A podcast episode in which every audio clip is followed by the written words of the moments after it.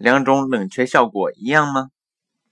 如果我们急于喝一杯奶茶，可以先将滚烫的热茶冷五分钟，然后加一匙冷牛奶，或者先将一匙冷牛奶加进热茶中，然后冷却五分钟。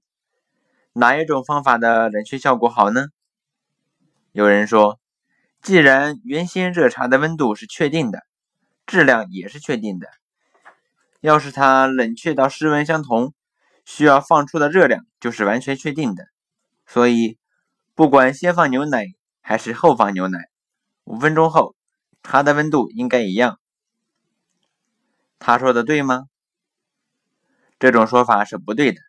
事实上，物体的温度与周围的环境温度相差越大，物体散热就越快，即导热率跟环境的温度差成正比。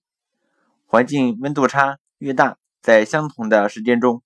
传给周围的热量越多，所以在上述问题中，先将热茶冷却五分钟，然后加冷牛奶，其效果要比先加冷牛奶后冷却五分钟要好。